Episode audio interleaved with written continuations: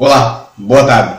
Meu nome é Célio Sauer, eu sou advogado e neste vídeo eu vou falar sobre a diferença e o que é melhor, se é casar antes de imigrar para um país ou de se é, realizar a, a união estável, de se documentar a união estável, tomando como exemplo o caso aqui de Portugal.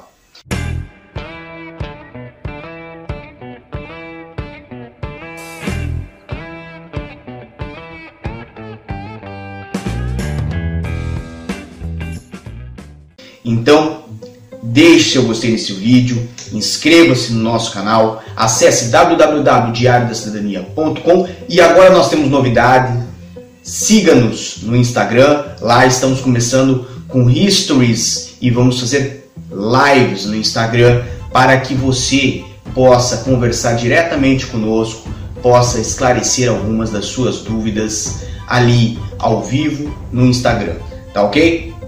De qualquer forma, nosso assunto hoje ele é muito interessante porque Portugal tem uma lei distinta da lei brasileira e muitos países têm uma lei distinta da lei brasileira no que tange a união estável. Aquilo que nós comumente, comumente falamos como juntar-se, morar juntos, né? Muitos casais, inclusive, têm optado por isso, não casam-se mais oficialmente lá no, no cartório, como tudo é, a praxe manda, né? como a lei é, determina como uma forma prioritária, uma forma preferencial de se celebrar uma união. Não, realiza-se o que? A união estável. Em Portugal, a união estável é chamada de união de fato. O que, que é a união de fato?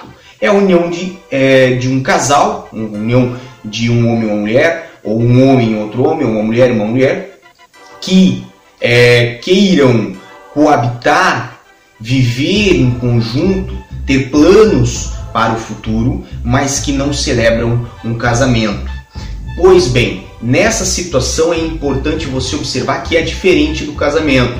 E para termos migratórios, para termos imigratórios, para quem vem, por exemplo, a Portugal viver, residir, isso influencia muito. Por quê?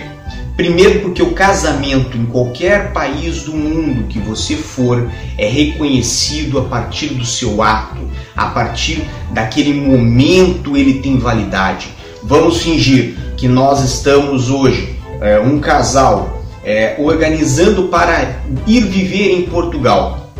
E nessa situação, esse casal que está se organizando para ir viver em Portugal, é, vive em união estável não documentada, não tem documentos, há mais de 10 anos e tem a opção de casar ou não casar. Qual é a melhor opção? Casar. Pois a partir do momento daquele casamento, é, o que vai ser importante, o que vai ser considerado é evidentemente o casamento e observe é, muitos casais que vão dizer se formaram há menos tempo, se formaram há dois meses ou menos de um mês, vamos dizer, mas casam-se todos os direitos, inclusive no que concerne a lei de estrangeiros de Portugal, são aplicados ao cônjuge. No que, que isso vem refletir? Questão de reagrupamento familiar, questão de cartão de residência de familiar de cidadão europeu. Se o seu cônjuge se o seu marido ou a sua esposa tem direito a residir em Portugal, seja por um visto, seja por um título de residência, seja porque é um cidadão europeu, o seu cônjuge poderá lhe trazer através do reagrupamento familiar, como é, já dei o exemplo, ou então o cartão é, de residência para familiar de europeu. Isto a partir do momento que houver o casamento. Agora, no caso da união estável, preste atenção porque esse é o ponto importante do nosso vídeo. No caso da união estável, o mesmo se aplica, mas em Portugal, somente para uniões é, é, de fato, união estável que for documentada há mais de dois anos. Ah, mas e caso eu tenha uma união, de fato, uma união estável que não está documentada ou foi documentada há menos de dois anos? é, isto vai ser considerado? Vai, você vai ter que unir outras provas e talvez o CEF vai ter um poder de discricionariedade maior no seu processo, porque ele vai ter que verificar se essa união realmente existe há mais de dois anos, que é quando a lei portuguesa é, considera que existe a relação, vamos botar assim, familiar entre os indivíduos, ou seja, para uniões maiores que dois anos, menor que isso, um ano e um mês, um ano e cinco meses, um ano e onze meses, não são dois anos, ou seja, maior ou igual a dois anos, certo?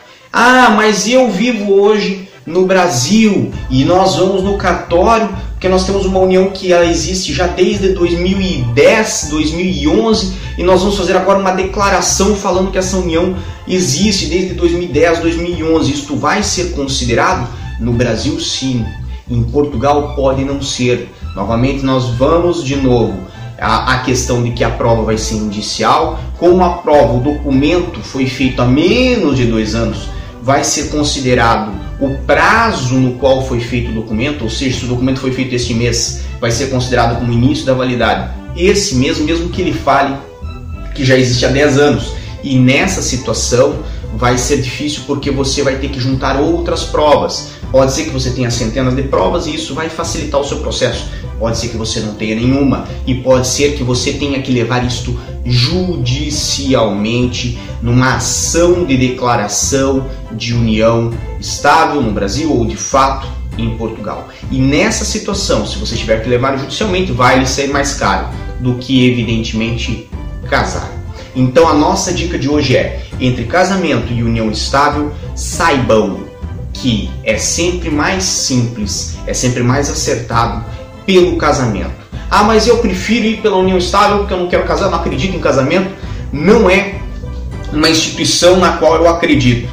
Primeiro, saiba que as duas coisas são praticamente iguais. Segundo, observe o caminho que você vai trilhar, você mesmo já está tomando consciência que é um caminho mais árduo, mais é, difícil, mais pesado. Tá ok? Para mais informações como essa, acesse o nosso site www.diariodacidadania.com e para todos que estão nos assistindo, desejamos força e boa sorte.